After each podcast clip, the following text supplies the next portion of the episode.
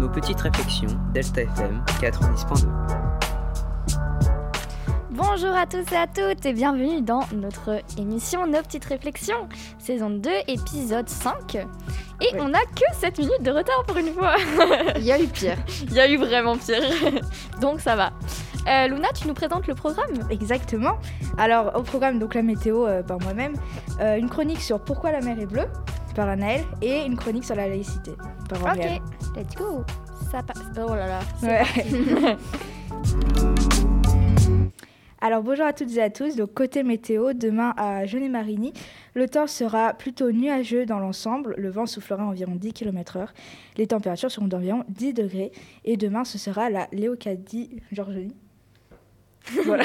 C'est des prénoms grecs. Euh, voilà. Go- Comment on dit Genre, ouais, go- tout. Ok, ça marche. Et c'est français, because tu veux nous présenter une chanson française. Française, exactement. Ok, en lien, magnifique. Ouais. Ok. Alors, c'est parti pour ma chronique. Aujourd'hui, sujet plus sérieux, puisque hier c'était la journée nationale de la laïcité. Ce jour n'a pas été choisi au hasard, puisqu'il y a 116 ans, le 9 décembre 1905, était acceptée la loi sur. Vous savez où? Euh, Vous savez. séparation de l'Église et de l'État. Oui Évidemment, vous n'avez pas lu le conducteur. Pas du tout. Pas du tout. Euh, donc à cette occasion, ma prof d'AGGSP a invité un historien, Christian Bernard, pour nous faire une conférence d'une heure trente sur le sujet.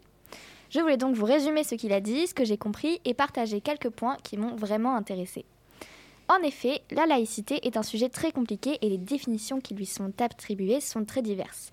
Certains pensent euh, que la laïcité est en danger, d'autres euh, pensent autre chose. C'est très très divers en tout cas. Donc par exemple, si je vous demande qu'est-ce que la laïcité pour vous, euh, c'est difficile de faire une phrase concise et claire pour la définir. Là, si je vous le demande comme, comme ça, vous me diriez quoi? Euh, je sais pas, c'est. Enfin, je sais pas si c'est ça, mais pour moi, c'est le respect des religions. C'est ce que j'allais dire. ouais. Ouais. Respect de culte. euh, Ok. Euh, alors, on va essayer de la définir ensemble, mais il y a plusieurs paliers ou marches ou étapes dans son installation. Donc, euh, la Révolution française, premièrement. La Troisième République, ensuite, où il y a eu une série de lois laïques. Puis, la fameuse loi de 1905 qui marque l'inscription de la laïcité dans la Constitution. Donc, on va revenir sur cette célèbre loi. Euh, déjà, pourquoi Église au pluriel quand on dit la séparation des églises et de l'État? Tout simplement pour inclure toutes les religions dans ce mot. C'est donc la séparation des religions et de l'État. Donc à cette période, cette loi aurait pu ne jamais exister. Le contexte de l'époque était très tendu, étant à l'aube de la guerre, et il y avait bien trop de divisions sur le sujet. Mais arriva un homme qui réussit la prouesse de créer une loi de compromis et d'apaisement alors que les tensions entre extrémistes catholiques et laïcs battaient leur plein. Cet homme politique, c'est Aristide Briand. Ainsi, dans cette loi, la laïcité s'exprime par la liberté de conscience. Donc c'est le droit accordé à une personne d'avoir les valeurs, les principes, les opinions, les religions euh, qu'elle veut. Et la liberté d'exercice des cultes. Elle s'exprime aussi par la séparation, c'est-à-dire que la religion ne fait plus partie du domaine public. Et enfin, la laïcité, c'est la neutralité de l'État. Autrement dit, pas de discrimination ni de favoritisme. Alors, je me suis demandé, aujourd'hui, qu'en est-il de cette laïcité? Comment a-t-elle évolué depuis 1905 J'adore mes problématiques. Tout d'abord, la société ayant changé, le contexte est différent aujourd'hui pour l'accueil de la laïcité. Une majorité de non-croyants, une baisse de pratique de la religion, la présence de nouvelles religions comme euh, le bouddhisme, euh, une société de plus en plus multiculturelle. Ensuite, l'État aujourd'hui est hésitant quant à sa position sur la laïcité. À la fois, il tend vers une reconnaissance euh, des religions, avec par exemple la mise en place d'un bureau des cultes. Euh, il y a donc des institutions pour la reconnaissance des religions. Et à la fois, l'État reste méfiant face au comportement religieux. Par petites touches, on va donc remarquer quelques modifications dans la loi initiale de 1905. Par exemple, la loi de 2004 sur le port des signes tenus ostentatoires à l'école, qui rompt avec euh, l'esprit libéral de 1905 et s'est renforcé avec l'interdiction du port du voile intégral en 2010, qui, comme euh, nous l'a expliqué Christian Bernard, n'est pas une loi de laïcité, mais une loi de sûreté. Plus récemment, le 24 août 2021, a été votée une loi confortant le respect des principes républicains. Alors qu'est-ce qu'elle signifie? Pour faire court, elle change l'esprit libre qu'avait la laïcité à la base, c'est-à-dire que avant la laïcité, c'était le pluralisme, la diversité, et aujourd'hui, elle est utilisée pour la restauration de l'unité, c'est-à-dire l'homogénéité, la sécurité, euh, surtout depuis les derniers attentats. Donc c'est plus du tout le même but en fait. Et c'est ça qui est intéressant, c'est qu'aujourd'hui on se demande si on n'est pas en train de passer une nouvelle étape et de déformer la définition initiale de la laïcité au nom de la sécurité. Aujourd'hui, on est donc entre la laïcité, attention, ça fait peur comme mot, la laïcité libérale inclusive, qui est le fait d'accepter la, libérale, euh, la liberté des religions, et la laïcité euh, émancipatrice, plutôt exclusive, et qui refuse toute visibilité de la religion. Voilà, donc c'est un sujet très compliqué, mais néanmoins très intéressant, et j'espère que euh, c'était assez clair et que ça ne vous a pas perdu au passage. Et pour plus de renseignements, vous pouvez aller voir ce que les travaux de Christian Bernard, et il y a plein d'autres thèmes sur le mm. sujet de thèmes sur le sujet, d'informations sur le sujet euh, un peu partout. Voilà. Bien.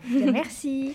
Alors maintenant, du coup, euh, vous allez écouter Nos plus belles années de Grand Corps Malade et Cube Rose sur Delta FM 90.2.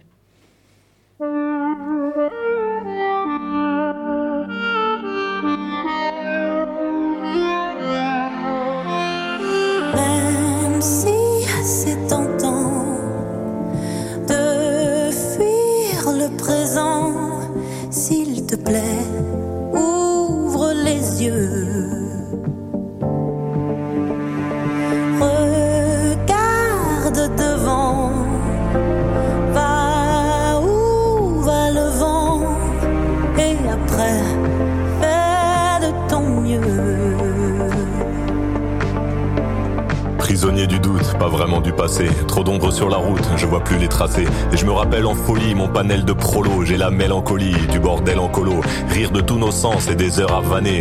Insolente innocence de mes plus belles années.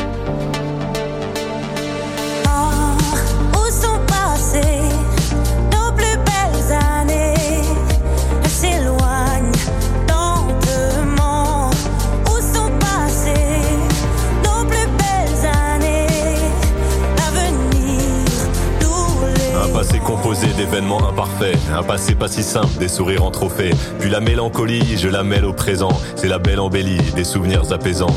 Et les belles années, même en point de suture, je vais les amener visiter mon futur.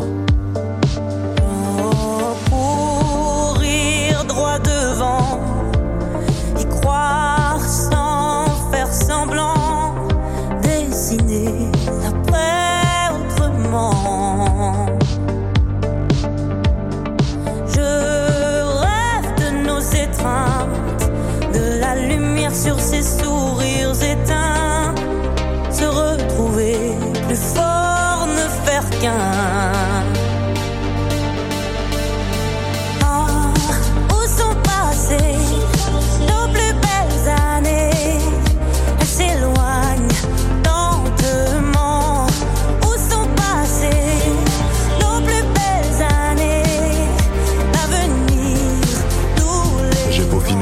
déconfiner l'espoir. Pour continuer d'y croire, je t'envoie un faire-part. Le faire-part du mariage entre nostalgie et destin.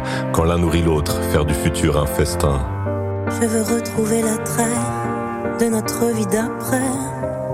Il est temps d'entamer.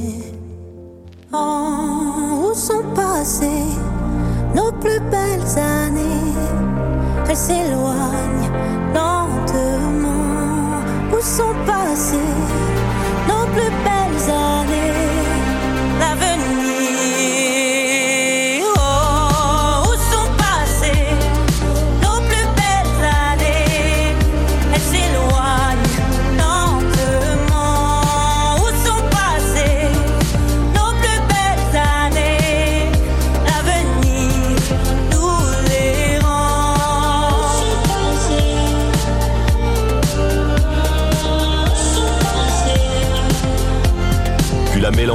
je la mêle au présent.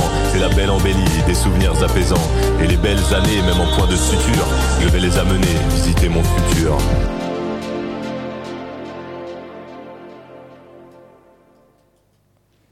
Vous venez d'écouter Nos plus belles années de Grand Corps Malade et qui sur Delta FM 90.2. Réflexion futile, pensée intense, méditation approfondissement insensé, aphorisme élucubration insignifiante. C'est inutile, mais, intéressant. À toi, Naël.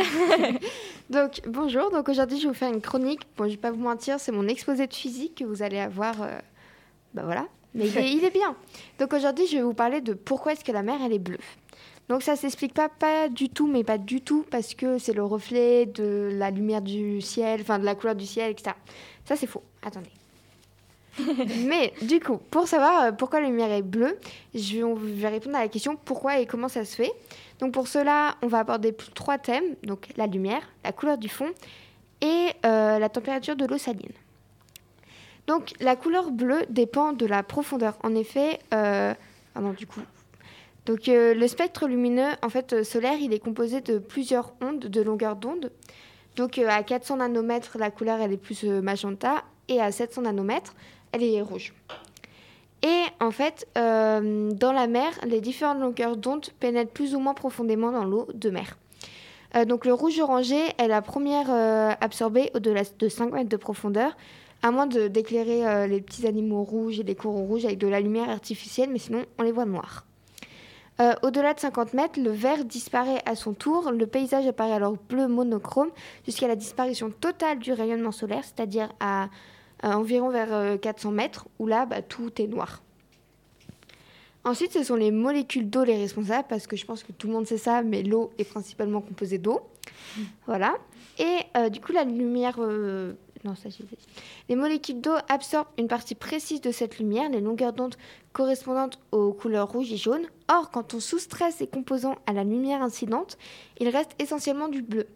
Ça veut dire que quand c'est le rouge qui vient, eh ben, le rouge est absorbé et la lumière qui est reflétée, c'est le bleu. Parce que c'est celui qui est en face dans le cercle chromatique. Donc, euh, vous pouvez taper sur Google, c'est un petit cercle. Et, euh, et c'est pour ça qu'il reste essentiellement du bleu. Donc, c'est pour ça que euh, voilà pourquoi les molécules d'eau renvoient une lumière appauvrie en rouge et jaune et riche en bleu. Mais ça s'explique également par la couleur du fond, parce que la mer n'est pas uniquement composée d'eau, mais elle est également composée de sable, de poissons, d'organismes, de plancton et bien d'autres composants dont la plupart sont vivants. Et tous cohabitent dans la mer, et lorsqu'il est question de couleur de l'océan, ces particules ont aussi leur mot à dire. Et ils engendrent le phénomène de la diffusion, le même phénomène qui explique la couleur bleue du ciel. Donc euh, si tu as plus euh, de petits animaux bleus, bah, tu verras plus bleu, etc. Et ensuite la température de l'eau saline. L'eau saline, je ne sais pas si vous savez, mais c'est l'eau salée. Oui. Voilà. Bon, on ne sait jamais.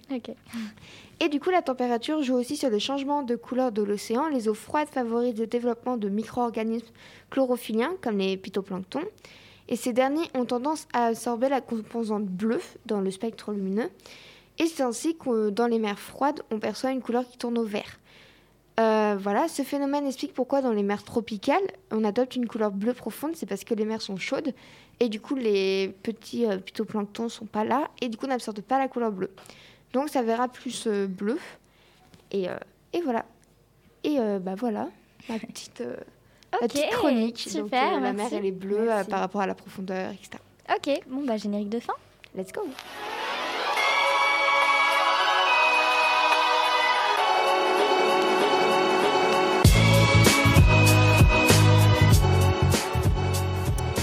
Et voilà, fin de cette émission. On espère que ça vous aura plu et on se retrouve vendredi prochain à 13h05. Plus ou moins. c'est ça. Moins.